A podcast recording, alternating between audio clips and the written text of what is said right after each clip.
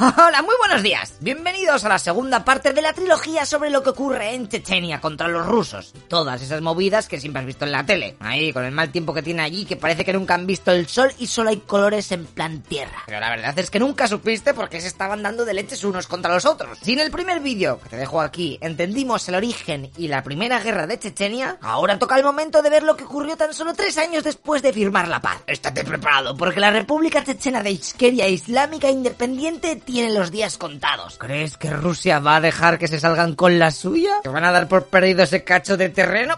Estás flipado. Por cierto, no te olvides de que ya tienes a la venta el libro del canal, en donde hay curiosidades de España a saco. Perfecto para regalar en bodas, comuniones, bautizos, cuando te dan tu rango o incluso cuando algún colega le deja la novia. Y si eso no te convence o ya lo tienes, también tienes la bandera y el gorro del canal, ¿eh? Uf, flipas, te dejo los links abajo. ¡Dentro intro!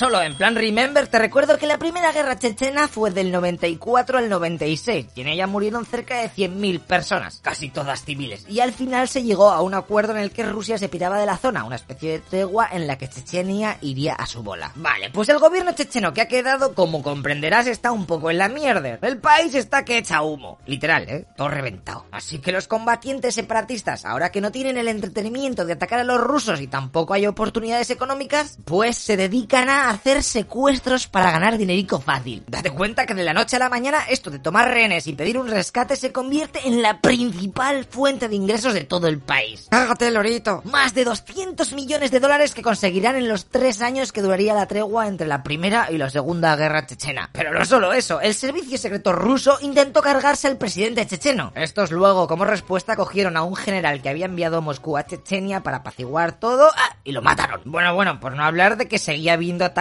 con bombas y atentados en las zonas fronterizas rusas, sobre todo por la República Rusa de la derecha de Chechenia, es decir, Dagestán. Y aquí es donde va a haber leches y el origen del siguiente conflicto. Mira, el nuevo presidente de Chechenia, Aslan Maskadov, para contentar a los guerrilleros más radicales islamistas con los que se lleva un poco...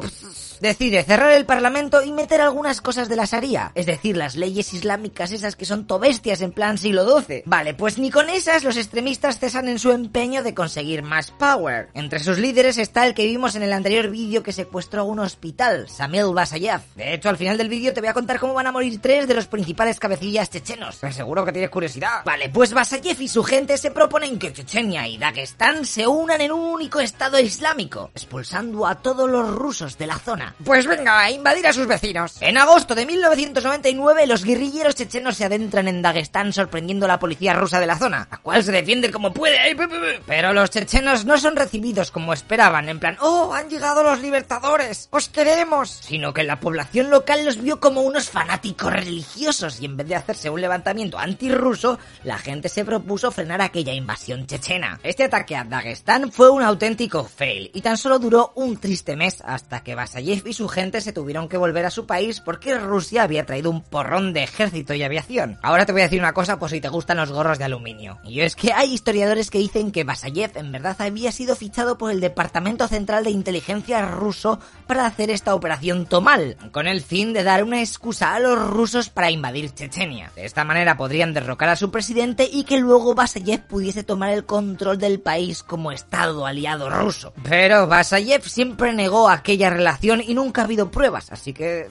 De todas maneras, los rusos son muy rusos, ¿eh? Y están loques. Eh, No me sorprendería nada. Vale, pues ahora que los chechenos han sido obligados a volver a su base, la Fuerza Aérea Rusa no se va a contentar con ello y va a continuar con sus ataques ahora dentro incluso de Chechenia. En esas que por estas fechas de septiembre del 99 empieza a haber ataques terroristas con bombas en diferentes ciudades rusas, centros comerciales, apartamentos, etc. Y claro, Moscú estaba echando la culpa a los radicales chechenos de esos actos. Pero flipas, ¿eh? Porque en una de esas la policía local consigue apresar a dos personas que estaban colocando una bomba. ¡Tachan! ¡Sorpresa! Son agentes del servicio ruso de seguridad, así que rápidamente Moscú ordena que sean liberados. Por lo que no es de extrañar que algunos de aquellos atentados del 99 fuesen ataques de falsa bandera para ganar el apoyo del público ante una nueva guerra de Chechenia. Había que preparar a los rusos por si pasaba una sangría como en la primera guerra chechena. De todas maneras, ya te digo que esta nueva guerra que se avecina vendrá de perlas al presidente de Rusia que tan solo llevaba un mes en el puesto, nuestro querido Vladimir Putin. De hecho, si después de hacer este vídeo muero en extrañas circunstancias o en un accidente de coche,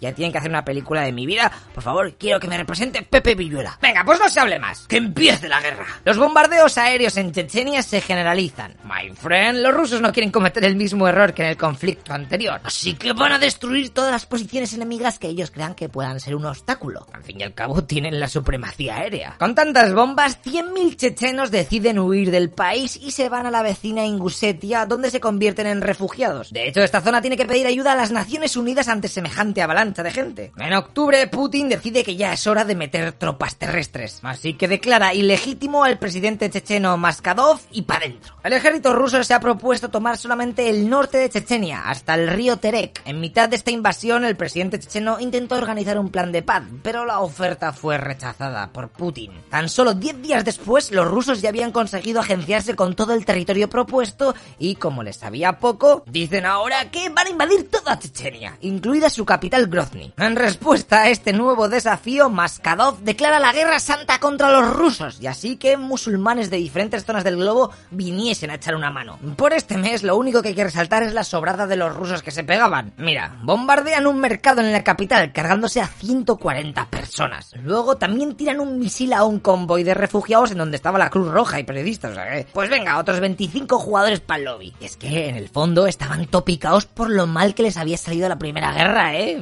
Estaba ahí los Tripalowski.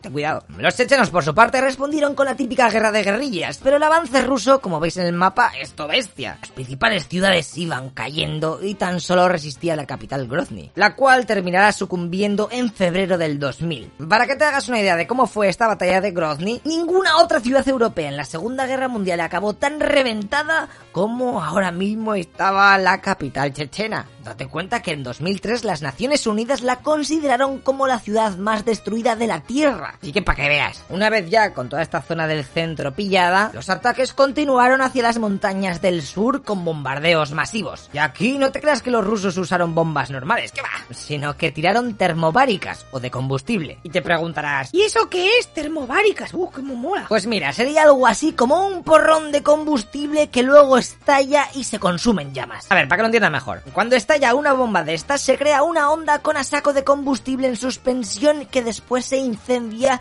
y hace que se incinere todo de forma instantánea, llegando a los 3000 grados centígrados. De hecho, los efectos de estos explosivos están considerados como armas nucleares de baja intensidad. El primer arma que usaba este concepto de bomba de vacío fueron los lanzallamas, que como curiosidad te voy a decir, cuando se lanzaban en un búnker o refugio, que has tenido que ver en mil películas, pues no es que quemasen a toda la peñica que hubiera dentro, así, ¡Uy, me estoy quemando, sino que además el fuego, como bien sabes, necesita saco de oxígeno para vivir. Así que esa llamarada se convierte en una especie de dementor que absorbe todo ese O2. Por lo que a la gente, aunque no le tocase la llama, pues solía morir asfixiada. Por eso lo solían tirar también en las cuevas ahí en Vietnam. Si tenía que verlo, pues ¿Qué crees que lo hacen? No es en plan ahí porque hay un tío a un metro, sino que consume todo el oxígeno de la galería. Vale, pues con estas bombas ocurre lo mismo. Te quitan todo el oxígeno que tienes a cientos de metros a la redonda. Además de que hacen una barbacoa en la que tú eres el plato principal. Así que con esto ya creo que te puedes ir haciendo una idea de lo que es una bomba termobárica. España, por si os lo preguntáis, tiene un modelo de este tipo de armas chetadas. De hecho, han llegado a hacer pruebas en zonas desérticas de Chile y todo. Volviendo a la movida chechena, para febrero del 2000 los rusos estimaron que tan solo quedaban unos 2.000 separatistas esparcidos por toda Chechenia